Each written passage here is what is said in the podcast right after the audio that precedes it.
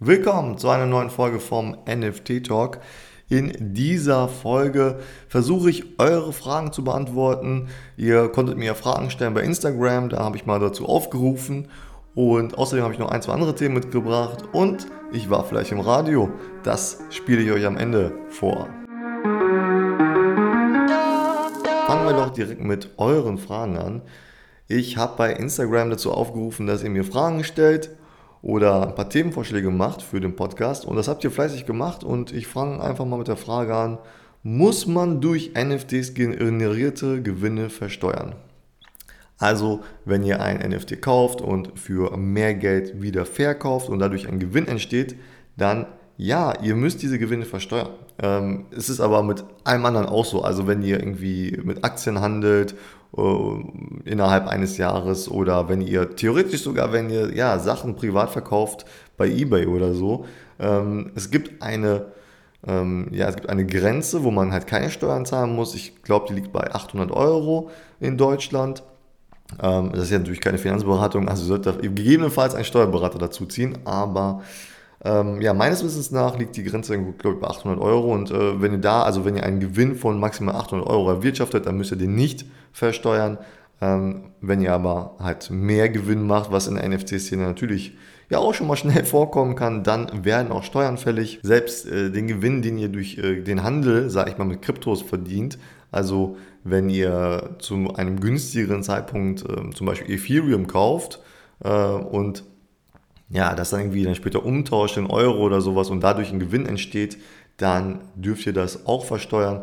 Ähm, ja, es ist natürlich gerade so für NFTs, also es gibt keine genauen Gesetze, die sich auf NFTs oder auf Kryptos beziehen. Äh, so, so schnell sind die Gesetzgeber äh, doch nicht. Ähm, aber ja, ihr dürft da auf jeden Fall immer damit rechnen, auch Gewinne zu zahlen. Ihr müsst dann den Gewinn in eurer Steuererklärung angeben. Aber wie gesagt, das ist jetzt hier, ich, also ich bin kein Finanzberater ähm, äh, oder Steuerberater. Wenn ihr da wenn ihr da wirklich, äh, ja, vielleicht ein paar tausend Euros äh, verdient habt durch NFTs oder durch Krypto oder was auch immer, dann lohnt sich vielleicht das Investment in einen richtigen Steuerberater. So, dann hat hier jemand geschrieben Lamborghini NFT und äh, ja, das habe ich auch so am Rande mitbekommen und habe mich noch mal ein bisschen schlau gemacht, worum es da genau geht. Also Lamborghini ähm, ja, bringt da einen eigenen NFT raus, aber es ist nicht nur, es ist nicht nur ein NFT, es ist eigentlich ein kleines Kunstwerk. Ähm, es geht darum, dass man da irgendwie so eine, ja, so eine, so eine Platte versteigert, ähm, die aus Carbonfaser besteht. Diese Carbonfaser, die da in diesem, in, das ist, also ihr könnt euch vorstellen, das ist so eine, so eine Metallplatte und da drin ist so eine Carbonfaser drin mit so einem Lamborghini-Logo und einem QR-Code. Und diese Carbonfaser war wohl auf der ISS zu Forschungszwecken. Worum es da genau geht, haben die jetzt alles nicht verraten oder noch nicht verraten. Ja, und das wird versteigert und durch den QR-Code, der da drauf ist, ähm, ja, kommt man wohl zu dem NFT von einem bis jetzt noch unbekannten Künstler. Ähm, ja, also sieht auf jeden Fall stark nach großartiger Kunst aus. Und das Ganze ist auf fünf Stück ähm, limitiert.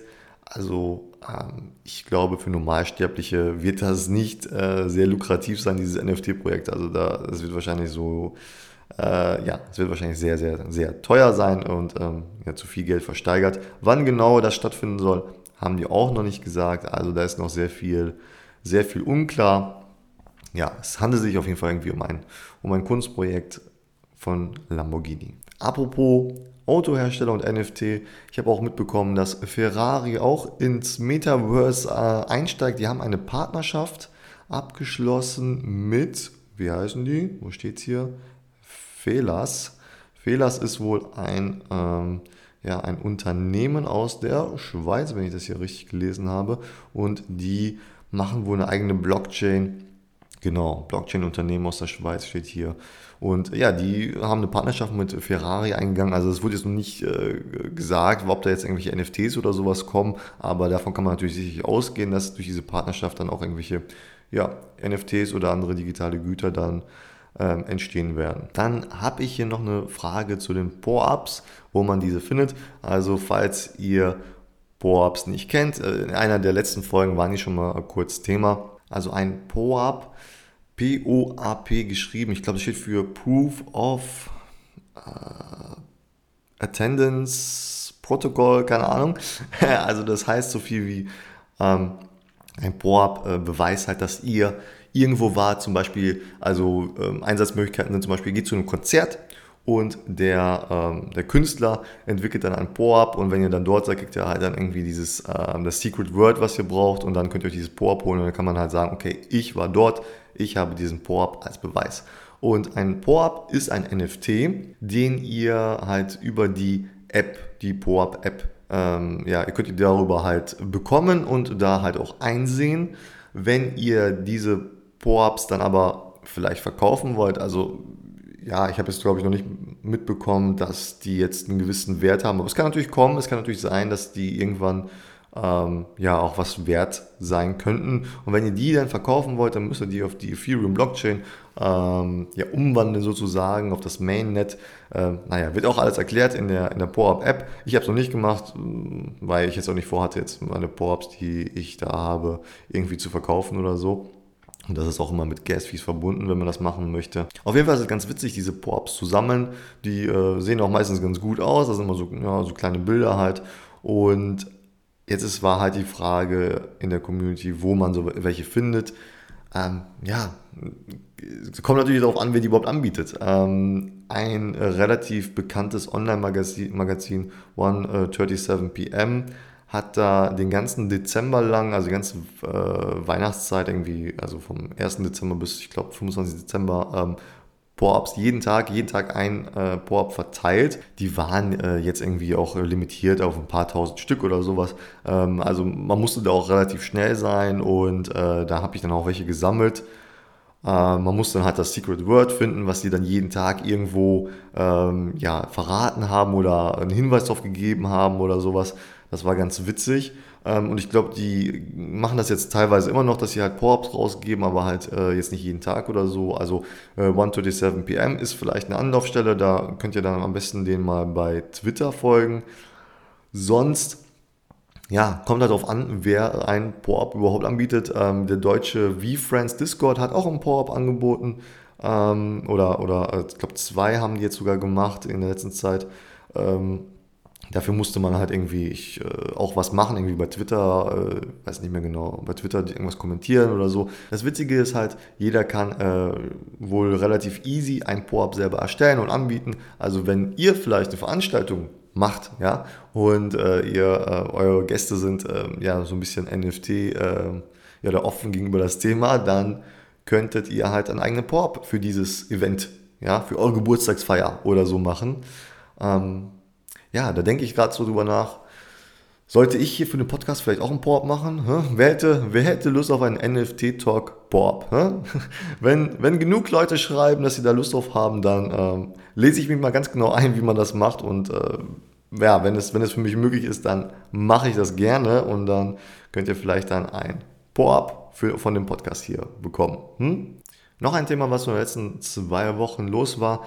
Ähm, Gary V äh, hat seine Book Games äh, NFTs ähm, veröffentlicht. Also ähm, das Thema hatte ich schon mal in der einen oder anderen Folge erwähnt. Es gab da so eine Aktion, man konnte halt so ähm, sein neuestes Buch vorbestellen und ähm, dann ab einer gewissen Menge konnte man, äh, hat man sich qualifiziert für dieses Book Games äh, äh NFT Projekt und die wurden jetzt verteilt, ich glaube vor circa zwei Wochen. Und ähm, ich möchte gar nicht zu viel über dieses Projekt erzählen, weil gefühlt äh, spreche ich ständig über Gary Vee. Das äh, es soll aber der Podcast soll sich allgemein um NFTs handeln und nicht nur um ihn oder seine Projekte. Aber das Spannende, sage ich mal, was, was er mit diesem ähm, mit seinem Projekt gemacht hat, er hat sie nicht auf dem ähm, Ethereum äh, Mainnet veröffentlicht, sozusagen.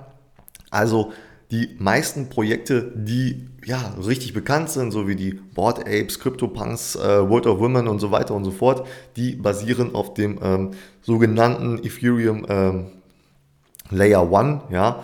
Die sind sozusagen auf dem Ethereum Blockchain äh, Grundgerüst erstellt sozusagen. Und das Ethereum Mainnet ist aber gar nicht so ausgelegt für diese ganzen für diese, ja, diese Masse an NFTs und dadurch haben wir ja auch diese sehr hohen Gas-Fees aktuell, weil einfach das Mainnet gar nicht dafür gemacht ist, so viele Transaktionen zu machen. Das, li das liegt daran, wie so eine Transaktion durchgeführt wird. Und da ist ja so ein, sozusagen so ein Sicherheitsmechanismus, da müssen so und so viele Leute müssen diese, diese Blockchain und so weiter bespielen. Und die machen das natürlich alle nicht äh, kostenlos, sondern die kriegen halt ja diese Gas-Fees und so weiter und so fort. Und durch diese sehr, ähm, sehr hohe Sicherheit, die auf der Ethereum-Blockchain auch, die es da halt auch gibt, ähm, entstehen halt aber durch diese Masse an NFTs und diese vielen Transaktionen halt diese sehr hohen ähm, Gas-Fees. Ja, äh, ich, hoffe, ich hoffe, ihr versteht mich oder versteht, was ich meine. Und ähm, die, es gibt jetzt mehrere Lösungen. Es gibt auf der einen Seite ähm, gibt es halt ähm, andere Blockchains, die halt nicht die Ethereum-Blockchain sind, sowas wie zum Beispiel Solana. Also Solana sagt, okay, äh, wir haben hier eine Blockchain, die besser ausgelegt ist für so viele Transaktionen. Da, da wird halt, ähm, da werden halt diese Transaktionen anders, sage ich mal, geprüft. Ja, also der Prozess ist anders, dadurch ähm, es steht nicht so viel Aufwand. Ja, das Prozedere ist anders und deswegen sind die Gas-Fees da halt sehr, sehr, sehr viel geringer. Das Problem ist aber natürlich, dass diese großen Projekte halt äh, da nicht stattfinden. Ja, es gibt natürlich sehr viele Solana-Projekte, ähm, aber mir ist jetzt noch kein sehr großes Projekt bekannt. Was nicht heißt, dass es nicht kommen kann. Es kann natürlich sein, dass sich diese Blockchain äh, vielleicht durchsetzt oder sich etabliert oder ähm, ja, genauso groß wird wie die Ethereum-Blockchain und äh, demnächst da halt auch sehr große Projekte stattfinden werden. Keiner weiß das. Eine andere Lösung sind halt diese sogenannten Layer 2, die auf, der, auf die Ethereum-Blockchain draufgesetzt werden. Ja, eine davon ist zum Beispiel Immutable X.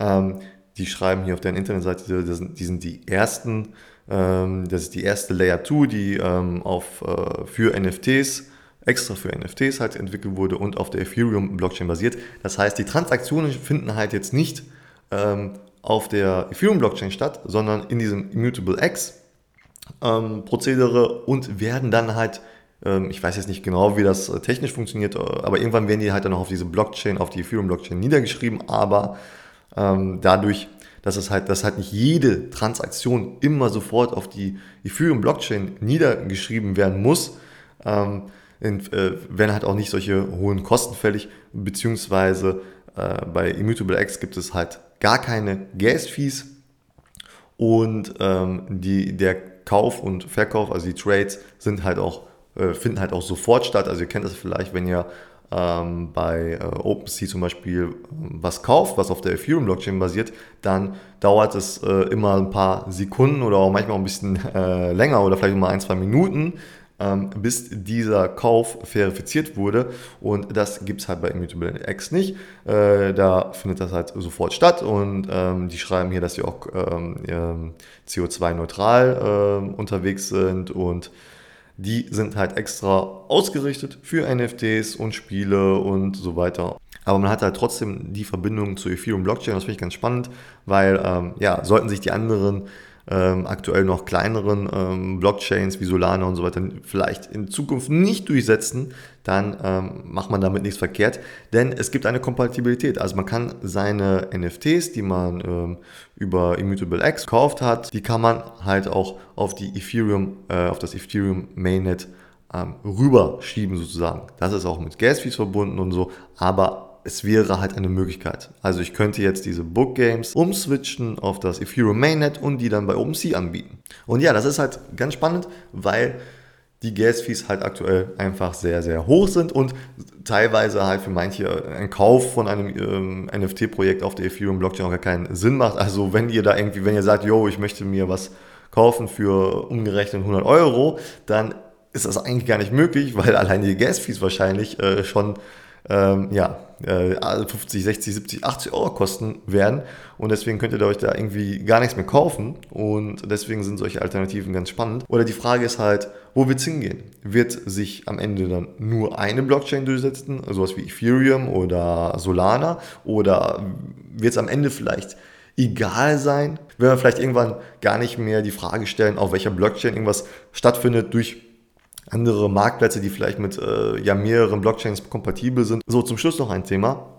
Wenn ihr diesen Podcast hört, dann interessiert ihr euch ja offensichtlich für NFTs oder ihr wollt mehr darüber erfahren. Und Ich weiß nicht, wie es bei euch äh, im Bekannten- und Freundeskreis ist, aber wahrscheinlich seid ihr da die Einzigen, ja, oder ähm, die meisten Menschen äh, haben noch nie irgendwas von NFTs gehört. Auch hier in Deutschland, die meisten Menschen kennen das Thema gar nicht. Und äh, wir sind, äh, ja, ich habe es glaube ich schon ein paar Mal gesagt, wir sind noch sehr, sehr, sehr früh in diesem Thema, aber das Interesse steigt so langsam, äh, das kriege ich schon mit.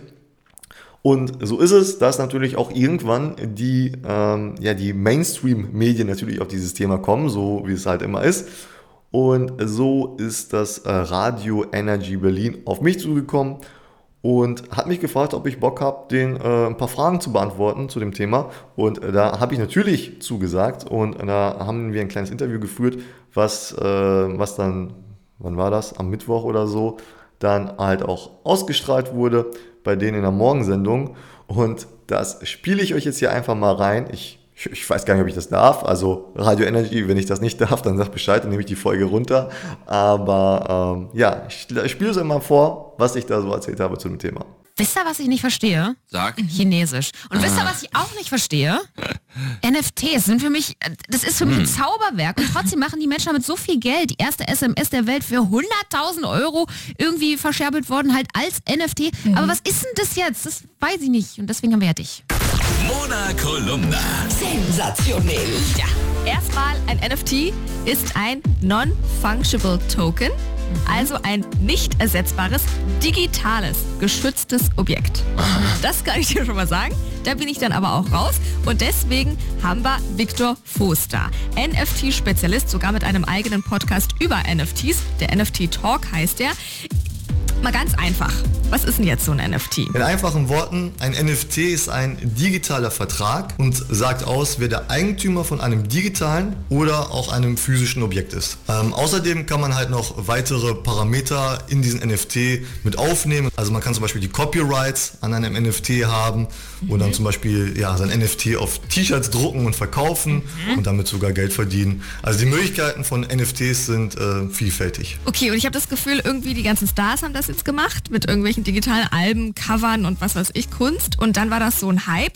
Aber könnte es jetzt nur Stars machen oder kann das jeder machen? Was ist denn da das Besondere? Das Besondere ist vielleicht dabei auch, früher hatten viele Künstler gar keine Möglichkeit, ihre digitale Kunst irgendwie zu vermarkten. Und mhm. heutzutage haben sie durch die NFTs halt diesen Weg bekommen. Also jeder kann halt jetzt irgendwie ein Kunstwerk erstellen und das dann über die, solche Plattformen dann vertreiben. Du brauchst keine Agentur mehr, du brauchst keine Galerie mehr, mhm. du musst deinen Gewinn auch nicht mehr unbedingt teilen. Jeder kann seine Kunst, ob es jetzt irgendwie ein Bild ist oder Musik oder was auch immer, kann jetzt als NFT verkaufen. Okay, verstehe ah. ich. Aber wenn das so jeder machen kann, dann kann das doch auch jeder einfach kopieren und vervielfältigen und so. Was, wie fälschungssicher ist denn das? Natürlich ist jetzt kein System der Welt 100% sicher, aber es ist schon sehr schwer, die Daten auf einer Blockchain zu verändern. Eine Art Datenbank, weil die Daten auf einer Blockchain, die sind nicht zentral gespeichert, wie wir es bei Facebook oder Amazon kennen, sondern die Blockchain ist aufgeteilt auf ganz viele Teilnehmer und wenn man die Blockchain verändern wollen würde, dann müsste man die Daten von allen Teilnehmern verändern. Das ist halt äh, extrem schwer und deswegen würde eine Fälschung auch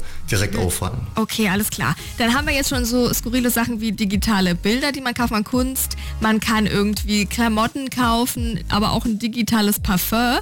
Äh, wo gehen die Reise da noch hin? Ich glaube, die Frage ist, was wir in Zukunft nicht alles über ein NFT regeln werden. Aber richtig spannend wird es, wenn ja die reale Welt sich mit NFTs vermischt. Es gibt zum Beispiel in New York gibt es ein, ein Restaurant, das macht bald auf. Du kommst dann nur rein, wenn du ein bestimmtes NFT hast. Ach. Oder wir können vielleicht irgendwann mal ein echtes Haus über ein NFT kaufen und müssen nicht mehr zum Notar gehen. Also theoretisch ah. wäre es möglich. Krass. Nur die Gesetze müssen da noch ähm, ja, angepasst werden. Wow. Das finde ich geil. Okay, dass man dann sagt, das als digital kauft quasi und dann in echt dasteht und dann, das finde ich schon wieder spannend. Auf jeden Fall. Jetzt bin ich doch wieder ein Fan von NFTs. Jetzt vielen Dank.